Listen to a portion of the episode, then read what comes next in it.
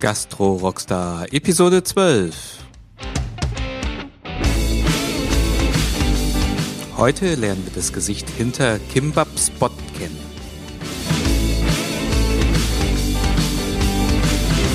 Mein Name ist Hung Tio. Lasst uns anfangen.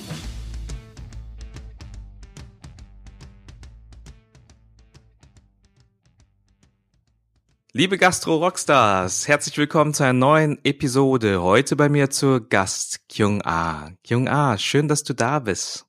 Hallo Hung, ja, ich freue mich auch sehr. Super. Kyung A ist Gewinnerin des Gastro-Gründerpreises äh, in dem Bereich authentisches Konzept und ich bin heute total glücklich, dass sie dasteht, dass wir noch besser verstehen können, was hinter Kimbap Spot steht und besonders dem, äh, dem Menschen dahinter. Lasst mich kurz Kyung A vorstellen. Sie sagt, Colorful, Handmade, Plant-Based. Mit diesen Worten fasst Gründerin Kyung A Meyers das Konzept des Kimbap Spot zusammen.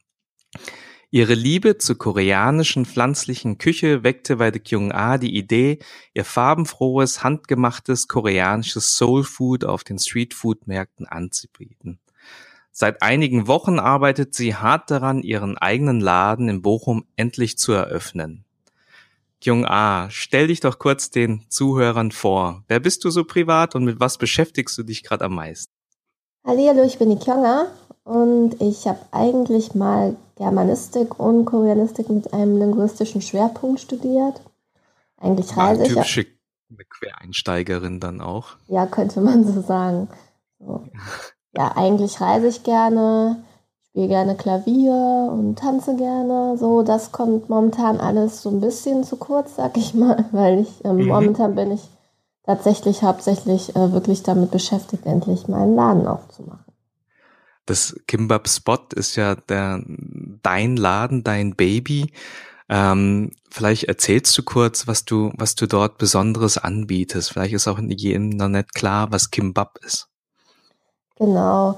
Also ähm, du hast es ja schon erwähnt. Also hinter unserem Konzept steht ähm, Korean Soul Food und äh, ich benutze immer die drei Schlagworte Colorful, Handmade und Plant-Based. Ähm, ich äh, erkläre vielleicht erstmal nochmal, was Kimbap ist, weil das ist, glaube ich, mhm. den meisten auch noch nicht so klar. Also ich sage ja immer, Kimbap könnte man als koreanisches Sushi bezeichnen. Das ist, glaube ich, dann am verständlichsten, aber es ist tatsächlich äh, geschmacklich ganz anders als Sushi. Und also Kim ist ähm, Seetang und Pap äh, ist gekochter Reis und das könnte man dann als Seetang-Rolle irgendwie bezeichnen. Und äh, diese Rolle, also die einem Futomaki gleichkommt, äh, wird bei uns dann eben mit ganz viel frischem Gemüse gefüllt, ganz viel äh, buntem, ähm, geschmacklich auch sehr ähm, leckerem Gemüse.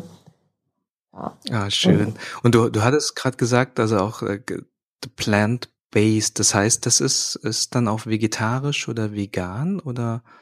Ja, genau. Also bei uns ähm, ist alles rein pflanzlich, also auch, mhm. wenn man es will, vegan.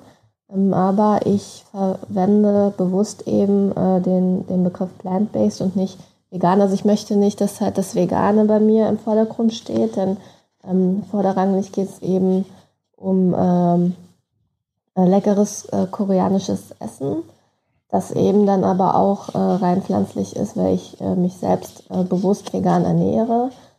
Ähm, aber wie gesagt, äh, das soll nicht im Vordergrund stehen, da eben ich ähm, glaube, können, da können halt viele gleich denken, ach mein Gott, das ist jetzt wieder irgendwie ein neues veganes Konzept. Aber in die Schublade gesteckt zu werden, das möchtest du halt vermeiden. Da. Ja, genau. Also die Leute sollen es einfach essen und äh, und äh, viele merken tatsächlich gar nicht, dass es vegan ist, weil es einfach lecker ist. Mhm. Okay.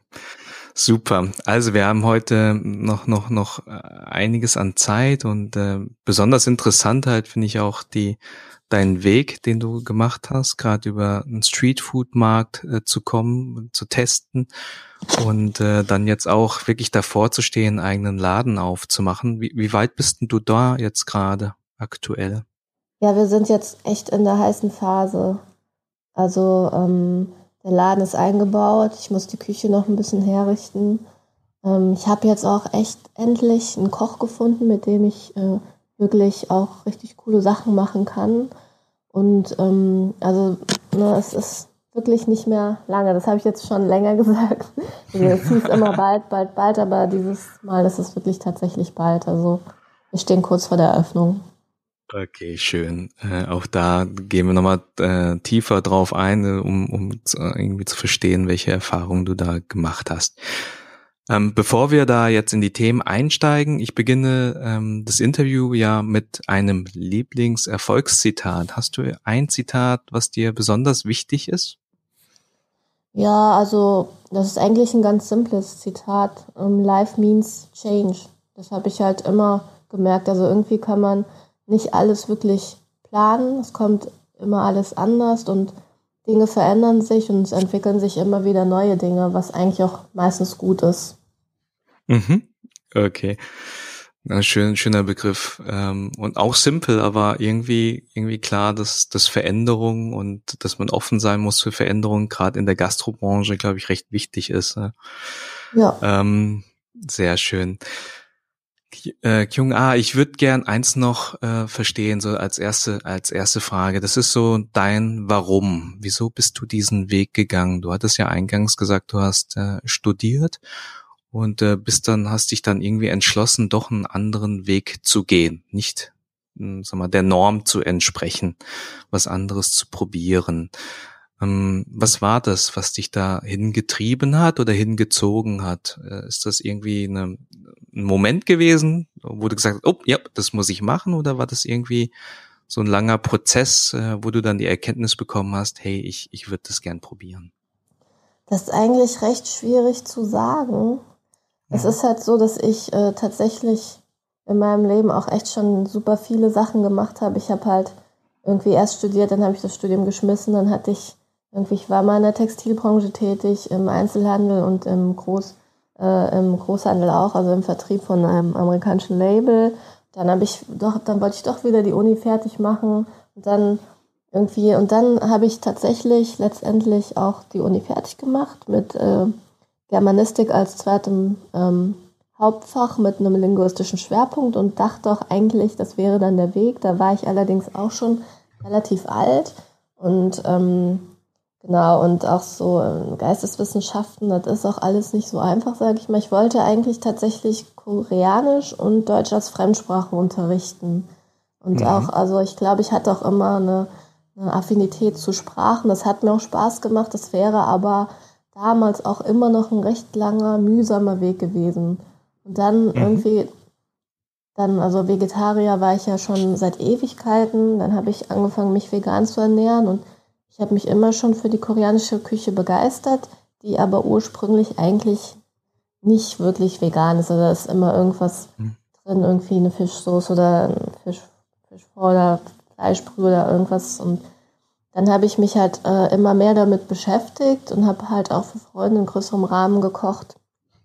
Und äh, irgendwie, weiß ich nicht, dann kam eins zum anderen. Dann wurde dieses Thema, Thema Streetfood halt immer aktueller und dann habe ich mir irgendwie gedacht, hm, wieso nicht auch mal ausprobieren, wie es ankommt. Cool, cool. Und das war sozusagen dein, dein Einstieg. War das, das war, war, war das eine, eine schwierige Entscheidung für dich, da irgendwie zu sagen, na, ich, ich, ich meine, man, man, man packt ja sozusagen das Studium, die Zeit, die du da investiert hast, die packst du ja kurz zur Seite. Ne? Also die, und, und gehst einen kompletten Seitenweg. Und ich glaube, dass es wahrscheinlich auch nicht einfach ist, wenn man dann ein Umfeld vielleicht auch hat, die dann sagen, hu, was machst denn du da? Äh, war, war das eine schwierige Situation, diesen Weg zu gehen oder war das einfach in deinem Fall?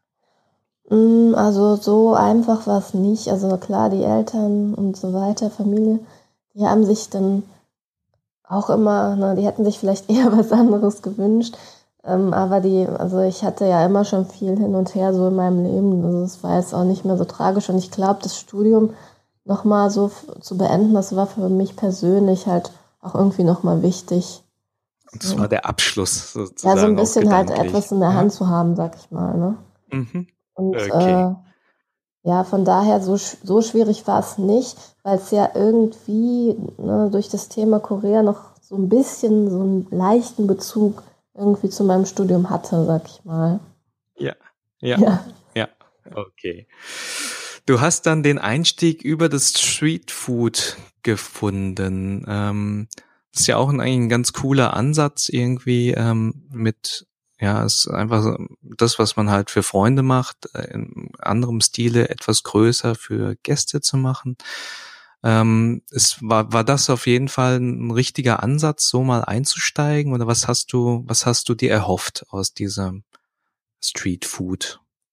Ja, also tatsächlich war ähm, Kimbab nicht von Anfang an das, was ich machen wollte, sondern ich hatte eigentlich immer so, so ein kleiner Traum war so ein kleines äh, Panchern-Restaurant aufzumachen. Also Panchern ist ja der zweite Schwerpunkt bei mir im Laden. Das könnte man, die könnte man als koreanische Tapas bezeichnen. Also in Korea isst man halt auch, da hat man ganz viele kleine Schälchen auf dem Tisch mit den verschiedensten kleinsten Speisen wie Kimchi, eingekochte koreanische Bohnen, Lotuswurzel oder kleine Pancakes oder was auch immer. Und das fand ich immer so toll. Und sowas auf dem Streetfood zu realisieren, ist halt total, ähm, also ist wirklich nicht machbar. Und dann dachte ich halt so, okay, Du kannst ja auch irgendwie Sushi rollen und äh, Kimbap ist sowieso auch super lecker und das ist wahrscheinlich leichter umsetzbar. Und dann haben wir halt das gemacht. Genau. Äh, Panchen jetzt nicht nicht umsetzbar auf dem Streetfood jetzt äh, in Bezug auf den auf die auf die Leute, äh, dass dass dass man das denen erklärt oder ist das eher was du sagst ja so ja nimmt keiner ab auf dem Streetfood Markt, also, ist auch logistisch schwer umzusetzen. Ja, das einmal, also dass die Leute es nicht so kennen außer Kimchi mhm. vielleicht.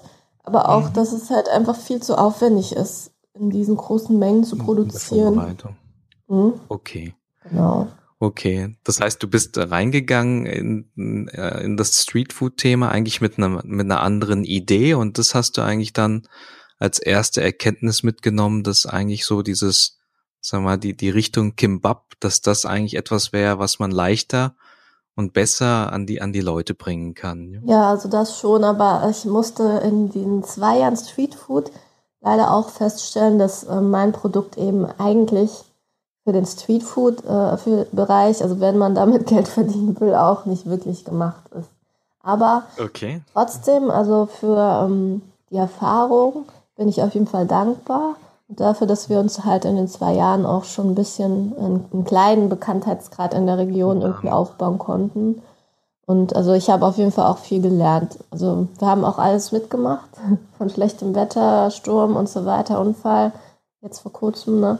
Äh, so, aber zum Lernen war es auf jeden Fall super. Das ist, glaube ich, ein großer Vorteil, in, wenn man diesen Weg geht, dass man halt lernen kann, ohne viel Kapital zu investieren und dass man sich, dass man in dem Zeitpunkt aber schon anfangen kann, eine, eine Marke zu bauen. Ne? Mhm. Ich würde gerne noch mal eins verstehen, äh, gerade wenn, wenn wir jetzt äh, jemanden da haben, der zwei Jahre da Erfahrung hast. Wie, wie bist denn du da jetzt konkret vorgegangen, um so bei so einem Streetfood-Markt teilzunehmen? Ja, erstmal muss man ja auch mal da reinkommen. Also man äh, tritt halt. Szene, ja. ja, genau. Also es ist ja nicht so, dass, ähm, also, dass man einfach sich bewirbt und dann genommen wird. Also ich habe mich erstmal natürlich schlau gemacht, was sind die Vorgaben, was brauche ich. Und mhm. äh, dann äh, musste man das natürlich auch erstmal alles anschaffen. Ne? Also in Deutschland gibt es mhm. ja, es ist ja nicht so wie in Korea oder Vietnam, dass man da einfach auf die Straße gehen kann und so seine kleine Bude aufbauen kann. Plastikstühle und fertig, ja. Ja, genau. Sondern da gibt es ja tausend Richtlinien, da musste, das muss, eigentlich muss das alles B1 zertifiziert jetzt dann brauchst du einen abwischbaren Boden, äh, dies und das, Feuerlöscher, alles Mögliche, dann Belehrung und ähm, da habe ich mich dann auch um alles gekümmert und habe mich dann auch beworben und tatsächlich ähm, äh, dann irgendwann hat es dann geklappt. Da konnte ich dann bei den Kölnern, bei Till und äh, Vincent, äh, da durfte ich dann halt wirklich mitmachen bei dem New Generation of Street Food. Und tatsächlich habe ich, äh, hatte ich dann mein erstes Streetfood Festival mit anderen Kollegen zusammen wie ähm, Mashry Hummus Kitchen, die ja auch den Gastro-Gründerpreis letztes Jahr gewonnen haben. Also wir haben zusammen auch wirklich unser erstes Festival gemacht in Köln. Schön, ja. Ähm, wie, wie hast denn du die Jungs in Köln überzeugt? Äh, ich meine, du hattest ja vorher nicht, nicht viel vorzuweisen. Ähm, wie, wie konntest du die überzeugen, dass sie dir eine Chance geben, dort teilzunehmen? Ja, das weiß ich nicht so genau. Also ich habe halt irgendwie äh, mein Konzept vorgestellt. Also ich habe den, war halt in, in E-Mail-Kontakt mit denen, hat Fotos geschickt und mhm. ja, und ich glaube halt, dass ähm, so ein Produkt gab es halt noch nicht in dem Bereich. Also es, gab, es gibt halt, Sushi ist halt recht aufwendig. Es gibt da Kollegen, die machen irgendwie so frittierte Rollen. Ja, also das müsst du die Jungs fragen, aber es hat auf jeden Fall geklappt. das mache ich. Und äh, wie, wie ging das dann weiter? Ich glaube, wenn du man, wenn man dann mal an einem Streetfood-Markt teilgenommen hat, äh, dann, dann ist es wahrscheinlich einfacher, in die nächsten reinzukommen, oder? Ja, so ein bisschen. Ne? Also wenn man da schon mal drin ist und auch irgendwie halt, äh, ich muss halt sagen, äh, ich hatte damals halt auch einen recht hübschen Stand. Also, also optisch sah es halt auch ganz gut aus. Ich glaube, das kommt, das spielt dann auch mit so und ja, irgendwie, ähm, ja, wenn, also die wollten halt dann, also wenn man, wenn die sehen halt, dass man halt auch professionell da mitmachen kann, so dann ist es nicht mehr so schwer, sag ich mal. Hm diesen Stand, äh, wie, wie, habt ihr den dann selber zusammengebaut oder wie bist du da vorgegangen? Ja, muss ich ja sagen, damals hatte ich äh, äh, einen Freund, oder ich war halt auch mal selber im Laden und Messebau mhm. tätig äh, in, in der so, Werbetechnik. Okay. Und da hatte ich halt ganz gute Kontakte, dafür cool. bin ich auch sehr dankbar. Und da wurde mhm. mir halt ein recht hübscher Stand gebaut. Und das habe ich halt dann alles natürlich auch für ein, für ein bisschen weniger Geld bekommen. Äh, was halt auch eine große Hilfe war. Aber am Anfang äh, war es logistisch halt bei uns auch wirklich eigentlich schon sehr aufwendig. Also immer mit Kühlschränken, mit einer mit riesiger Theke. Da mussten wir immer mit einem Sprinter äh, mieten eigentlich. Und genau, das haben wir dann aber alles später ein bisschen vereinfacht. Mhm.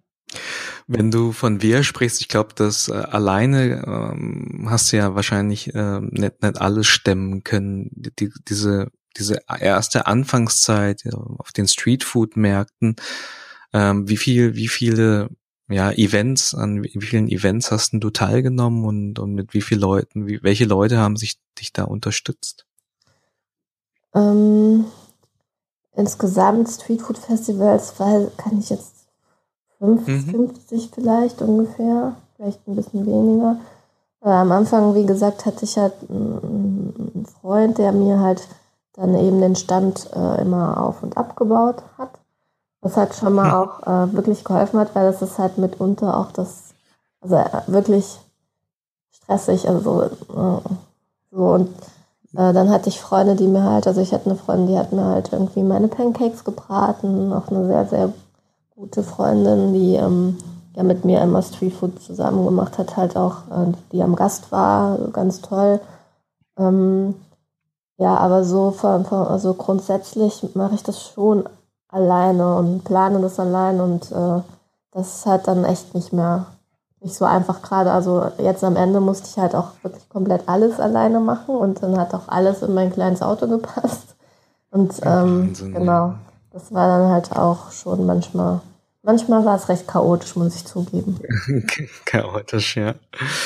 Ähm, das ist ja auch diese, aber hattest du über die Zeit auch irgendwie Zweifel, äh, gerade so in Momenten, wo du halt echt wirklich die Sachen aufgebaut hast, die Arbeit investiert hast und äh, wo du gedacht hast, naja, eigentlich, ich weiß nicht, ob das der richtige Weg ist oder hat dich das äh, eher bestätigt, äh, auch über die Kunden und so weiter, über das Feedback, dass du da weiter dranbleiben musst? Also tatsächlich hat mich Streetfood oftmals richtig frustriert, weil ich eben ja. auch wirklich äh, äh, super oft einfach richtig miese gemacht habe und ich habe da halt auch wirklich richtig viel Kraft reingesetzt. Also manchmal, also die Tage, so, so ein Streetfood-Wochenende, das hat für mich irgendwie immer bedeutet, irgendwie entweder nachts vorbereiten, weil ich noch einen Hauptjob hatte dann äh, morgens um sechs aufstehen, am Ende das dann auch komplett äh, einladen, aufbauen und ähm, wenn, wenn dann halt ne, irgendwie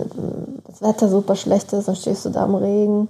Aber was ich halt echt sagen muss, ich habe halt auch ähm, über Streetfood super liebe Menschen kennengelernt und habe da halt auch ganz treue Kunden, die immer wieder kommen. Das sind äh, die Dani und äh, der Jens. Das sind äh, ganz liebe Gäste der ersten Stunde, die immer wieder gekommen sind. Oder die Aven und ihr Freund, die mir auch quasi immer hinterhergereist sind. Und die mhm. Leute, die dann wirklich mein Essen gegessen haben, das ist dann wirklich äh, auch so gewesen, dass die tatsächlich dann zwei, dreimal nochmal wiederkamen und einfach gesagt haben, dass es einfach super lecker war. Und das war echt eine schöne Bestätigung. Mhm. Ja, das hat wahrscheinlich sehr, sehr geholfen, äh, um da einfach weiter dran zu bleiben, oder? Ja, genau. Also das Produkt an sich war eben, ne, ich muss halt auch sagen, ich hätte es wahrscheinlich mit mehr Zeit auch besser präsentieren können und professioneller aufziehen können. Aber ich hatte halt auch einen Hauptjob. Also ich habe halt jetzt auch ähm, fast zwei Jahre eine äh, relativ große Gastronomie in Dortmund am Phoenixsee geführt, was mir eben mhm. dann aber auch geholfen hat jetzt ne, für die Ladeneröffnung und so weiter. Aber ähm, genau, also das Produkt an sich war vielleicht für Streetfood einfach äh, zu schwierig, weil die Leute eben auch nicht wussten, was es ist und dann trauen die sich halt nicht so dran. Ne? Denken ja, sich so, ach, wahrscheinlich viel jetzt viel erklären. Ne? Ja, genau, ja. aber die, die es dann gegessen haben, also da haben wir eigentlich durchweg immer nur positives Feedback bekommen. Okay, wunderbar, sehr schön. Nee, toll, dass du uns da auch äh, nochmal ehrlich gesagt hast, dass das jetzt nicht alles nur Friede, Freude, Eierkuchen ist beim nee. Streetfood, sondern nee. harte Arbeit und ja. auch Frustration. Und äh, ja, und jetzt auch ein wichtig irgendwie die die Gäste, die zu der ersten Stunde da sind. Also hier hier sieht man nochmal, wie viel Kraft die einen geben können. Also geht weiterhin, werdet Fans und unterstützt die ja die, die Gründer. Ähm, ihr seht, sonst schmeißen sie hin. Sehr schön. Cool, danke dir. Ähm, jetzt aus deiner Erfahrung heraus, ähm, als, als Unternehmerin, äh, du bist ja jetzt eigentlich selbstständig unterwegs und äh, hast jetzt eigentlich schon den nächsten großen Schritt vor Augen. Ähm, welche persönlichen Fähigkeiten oder Eigenschaften ähm, sind wichtig für ein, ein Gastro-Gründer oder eine Gastro-Gründerin, um ja in diesem Streetfood-Business irgendwie Fuß fassen zu können? Ja, ich glaube, man braucht einfach wirklich, äh, also man muss hart im Nehmen sein und einfach auch, mhm. man muss halt einfach durchbeißen, sag ich mal. Also Gastronomie mhm. ist halt einfach härter als andere ähm, ne, Arbeitsbereiche und da muss man einfach durchziehen und auch einfach mal äh, so irgendwie 16 Stundentage in Kauf nehmen. Es geht halt manchmal ja. einfach nicht anders. Okay, also äh, Richtung Belastbarkeit, was sei, mental, aber auch physisch. Ja, das auf jeden äh, Fall auch. Also das ist halt physisch einfach ne, auch im Restaurant zu arbeiten, im Service. Ne, ne, das, ist, äh, das ist einfach so, das habe ich halt auch gemerkt. Ja, da kommt man schon oft an seine Grenzen. Mhm. Gibt es weitere so Fähigkeiten oder Eigenschaften? Die man benötigt, meinst du? Mhm, die hilfreich sein können oder die man benötigt. Ja, also ähm, super wichtig ist natürlich auch äh, Freundlichkeit und irgendwie Begeisterung, dass man halt, also das halt auch ausstrahlt äh, und äh, mit den Gästen spricht. Ähm, das ist halt auch super wichtig, weil wenn äh, das Essen lecker ist und ne, der Service ist scheiße oder unfreundlich, dann mhm. kommen die Gäste ja auch nicht. Also das spielt halt alles zusammen. So, man muss halt auch, äh, wie soll ich sagen, ja, auch irgendwie ja. einfach freundlich sein. Ja, aus dem Herzen, äh, das Authentische. Ich glaube, das ist ja auch irgendwie auch ein Merkmal von Streetfood oder wenn man da hingeht, dass, dass man das eigentlich auch als, als besonders wertschätzt, äh, dass man die Leute hinter, hinter dem Stand oder hinter der Klappe, ähm, dass man da die Geschichte kennt und ähm, dass da ein Gesicht da ist. Ne? Mhm. Ja, das auf jeden Fall. Okay, super. Nee, schön, danke dir dafür. Ähm, für jetzt das Thema Laden, also in der Phase, in der du dich jetzt gerade bewegst und mit der Eröffnung. Du hattest schon gesagt, ihr, ihr arbeitet gerade hart dran. Ähm, versucht noch äh, dieses Jahr den Laden zu eröffnen. Was sind denn da so die, die gerade die, die Herausforderungen, mit denen ihr ja kämpft? Ja, also äh, wenn ich ehrlich bin, äh, die größte Herausforderung war eben auch, das halt quasi auch alles alleine zu machen. Das ist dann halt nicht nur, mhm. nur die ähm, Sachen, die, also ähm, die jetzt im Laden anfallen, die arbeiten, die muss man ja irgendwie machen, aber gleichzeitig ist da ja super viel Verwaltung dahinter, ne? So nicht mhm. nur äh, Anträge, Behördengänge und so weiter. Und ähm, es ist halt irgendwie alles für mich, ich sag mal so, ich, ich weiß so im Grunde auch eigentlich, wie das alles funktioniert, ne? wie man sich organisieren muss, aber manchmal ist es dann gar nicht so einfach, sich sich selbst so zu disziplinieren und selbst halt irgendwie keine Zweifel zu haben und einfach wirklich alles äh, akribisch so abzuarbeiten, wie es sein muss. Und dann ist es natürlich alles äh, letztendlich, ne, dann gibt es da halt nochmal Auflagen, dann gibt es da irgendwie, dann das ist natürlich dann wieder teurer, dann ist, da, dann muss das noch gemacht werden und ja, das ist halt, es kommt halt, wie gesagt, immer alles ein bisschen anders, als man es plant. Ja, das äh, passt auch gut zu deinem Zitat, was du eingangs ja. gesagt hast ne, mit dem ja. Change. Ne? Also, ähm, man kann wahrscheinlich auch nicht alles durchplanen und manches kommt dann halt so, wie es wie es dann halt kommt. Ne?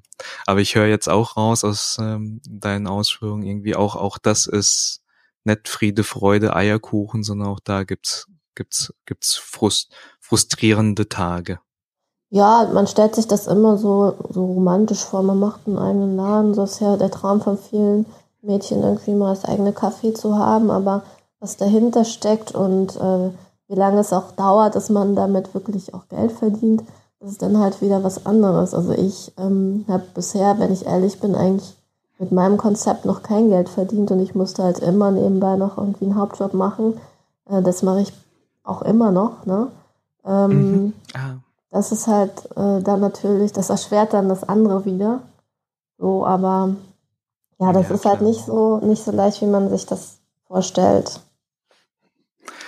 Das ist gerade wahrscheinlich auch eine schwierige Phase, wo, wo, wo zeitlich halt auch äh, ja viel, viel Druck entsteht bei dir, oder? Ein Hauptjob normal, dann das Ding hier noch nebenher generell aufbauen das stelle ich mir sehr herausfordernd. Ja, also ich habe das jetzt äh, also nur noch in Teilzeit, aber es ist halt auch einfach, also für mich, äh, ich wollte halt nicht dieses, äh, nicht so komplett, sage ich mal, also ich hatte jetzt, also der Laden, der kam bei mir auch einfach so von heute auf morgen. Es war auch nicht geplant, dass der so schnell kommt, wenn ich ehrlich bin. Und da kam halt der Laden mhm. irgendwie, der, der klopfte regelrecht an meine Tür und da gab es halt so ein richtig tolles Café in Bochum, Café Kalinka. Da war ich halt auch echt gerne zu Gast und ähm, die beiden, äh, Sophie und Sergei, die hatten da auch echt was Schönes aufgebaut. Da habe ich da auch mal als Gastkoch gekocht und die haben sich dann ja dazu entschieden, äh, auf Reisen zu gehen und haben mich dann irgendwann so aus heiterem Himmel gefragt, so, hm, hättest du nicht Lust, den Laden zu übernehmen? Und dann musste ah, okay, ich. Okay, du hast also du hast gar nicht aktiv gesucht, sondern der Laden ist wirklich zu dir gekommen, ja? Ja, also zu dem Zeitpunkt war das eigentlich eigentlich auch äh, stand für mich nicht zur Debatte. Also es war halt eigentlich schon, also es, ich hätte halt gedacht, ja okay, vielleicht in ein zwei Jahren, aber jetzt nicht sofort. Und dann musste ich mich so ad hoc entscheiden. Und da es halt auch so ein schöner Laden ist, habe ich dann einfach unterschrieben im Mietvertrag. sehr cool, sehr cool. Aber irgendwie ist das auch, auch schön zu hören, wie, wie sich das so entwickeln kann, einfach indem man halt was macht, ja. Also irgendwie, dass du da einfach angefangen hast mit Street Food und, und äh, auf Märkten einfach ähm, ja umgesetzt hast, äh, dabei warst, dass du dann Pop-up-mäßig ein paar Sachen gemacht hast und dann hat sich das irgendwie von von alleine ergeben, dass du jetzt einen Laden hast, wo andere halt anders hingehen und sagen, boah, ich engagiere jetzt 20 Makler, check hier alle Immobilien ab und sonst wie, mache hier, versuche hier auf Papier mein Konzept fertig zu machen und äh, haben immer noch nix, ja. Und äh, das finde ich eigentlich auch ganz cool, einfach irgendwie so als, als Botschaft einfach zu machen. Und dann entwickelt sich dann auch schon einiges. Ne? Ja, genau. Ja, aber manchmal ist es äh, wahrscheinlich auch äh, besser, ein bisschen besser im Vorfeld alles zu planen. Das äh, merke ich ja jetzt auch. Ne? Das, äh, dadurch, dass ich ja quasi nicht wirklich so vorbereitet war, dann auch alleine gemacht habe, ist es halt tatsächlich dann das, äh, muss ich sagen, ist jetzt das auch mit der Grund dafür, dass sich das halt so lange mit der Eröffnung hinzieht, was, was dann letztendlich leider auch recht viel Geld kostet. Also so, so ich würde schon empfehlen, das ein bisschen besser zu planen. Bisschen, aber nur ein bisschen. ja. Okay, super cool. Dann sind wir jetzt eigentlich schon an dem Thema Empfehlungen und so weiter. Ähm, ich würde jetzt gern die Geheimrezepte-Runde einleiten. Das heißt, ich würde mal gern versuchen, aus dir den einen oder anderen Tipp für Gastrogründer rauszuziehen in verschiedenen Bereichen. Ja. Ähm, bist du bereit? Ja. Ähm, okay, also dann so, starten. So ein, ein Geheimrezept weiß ich nicht. Äh, Genau, ob es das jetzt wirklich gibt. Ähm, ich glaube halt so, wie ich das gemacht habe, oder also ich glaube, das ist schon ein Weg, den halt auch recht viele gehen, halt über Streetfood, sich ein bisschen auszuprobieren. Und unsere Freunde von mir haben das halt auch gemacht, also viele, die ich kenne, eigentlich, also mehrere mhm. sogar. Ähm, ich habe dann halt auch ähm, ja schon im Laden einen in Düsseldorf und in Köln insgesamt sogar dreimal gekocht. Und also das war auf jeden Fall auch eine wichtige Erfahrung, weil man dann halt auch ne, wirklich sieht, ähm, dass es doch nicht so einfach ist, wie man sich das vorstellt. Also Streetfood und Laden, das ist dann auch wieder eine andere Hausnummer. Also so Pop-up-mäßig mal was auszuprobieren, mhm. das würde ich auch auf jeden Fall jedem empfehlen. Einfach mal. Sehr cool. Ja. Sehr cool. Also in den Bereichen sich äh, auszutesten, das Konzept auszutesten und äh, da Feedback zu bekommen. Genau. Super. Hast du noch einen einfach umsetzbaren Tipp im Bereich ähm, ja, Marketing, wie ich äh, sozusagen ja den Stand oder das Restaurant gut vermarkten kann? Ja, also ich, ähm, ich habe halt jetzt echt viel über Facebook gemacht und Instagram. Mhm. Also Instagram baue ich gerade auf. Mhm. Und da einfach wirklich auch ein bisschen was in, in ähm, schöne Fotos, also vom Essen zu investieren. Ich glaube, das zahlt sich auch auf jeden Fall aus, wenn man da so, so ein bisschen was macht.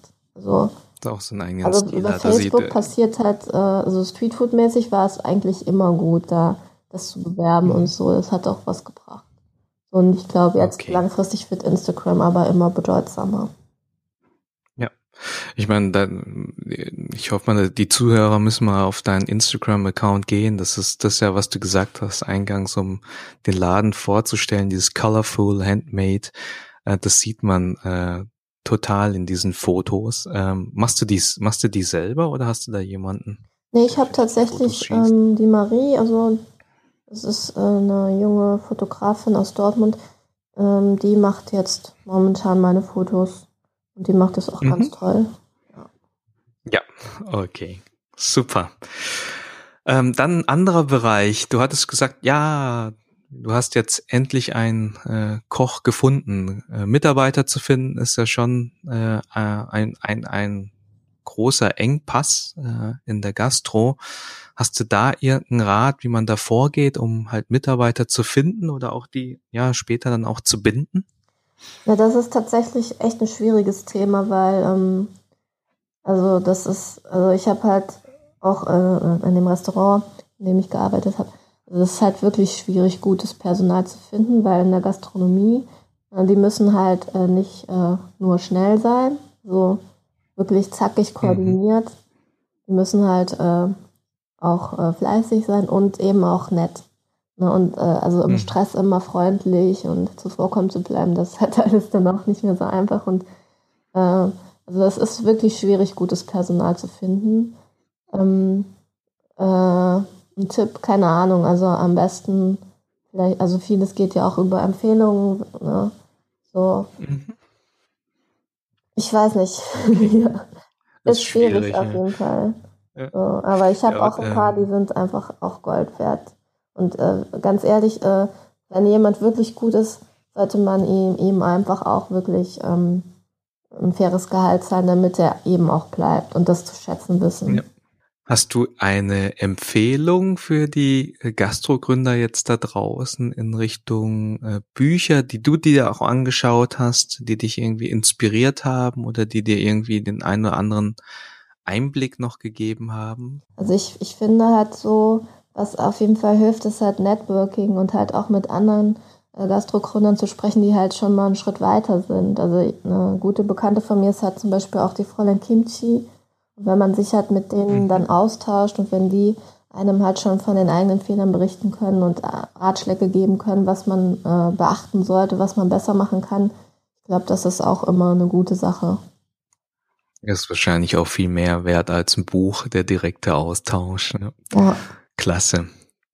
Sehr schön. Ähm, letzte Frage dort noch in der Geheimrezeptrunde. Wie schaffst du es als ja, Gastrounternehmerin, Gründerin, irgendwie trotzdem noch genügend Abstand zu haben zum Business? Ähm, ja, dass du halt weiterhin persönlich unabhängig bist? Oh, ja, das ist halt äh, gar nicht so einfach. Also momentan äh, ist es halt eigentlich so quasi, weiß ich nicht, 90 Prozent meines Lebens, sag ich mal. Und, äh, ja. Aber ich hoffe halt langfristig, ähm, dass sich das, wenn das alles eingespielt ist, ne, alles so seinen Flow hat, ist dann vielleicht auch ein bisschen, dass man dann vielleicht wieder ein bisschen mehr Zeit für andere Dinge hat.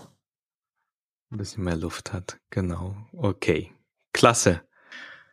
Junga, wir kommen jetzt zum Abschluss des Gesprächs. Hätte ich dir irgendwie noch eine andere Frage stellen können, um noch mehr aus dir rauszuholen? Hm, das weiß ich jetzt nicht.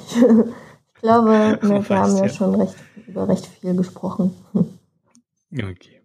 Falls es noch Fragen gibt, auch von den Zuhörern oder falls das Interesse da ist, auch einfach äh, ja den Laden mal zu besuchen in Bochum oder vielleicht auch mitzuarbeiten in diesem Laden, wie können die äh, Zuhörer denn mit dir am besten in Kontakt treten?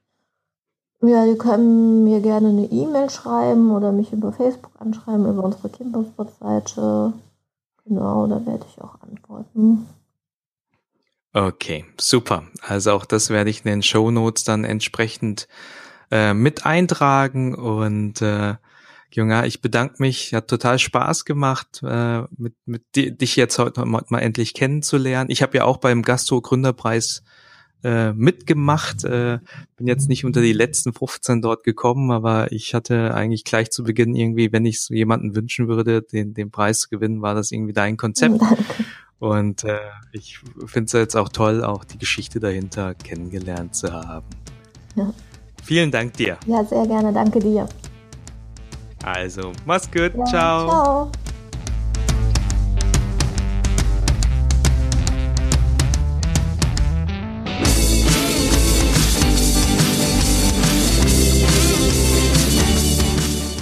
Die Show Notes zur Episode findet ihr unter www.gastrorockstar.de slash Episode 012.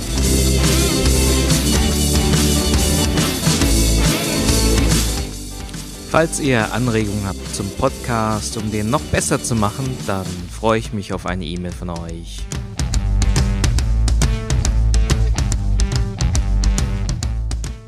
Freue mich, wenn ihr bei der nächsten Episode wieder dabei seid. Euer Hunk Tio.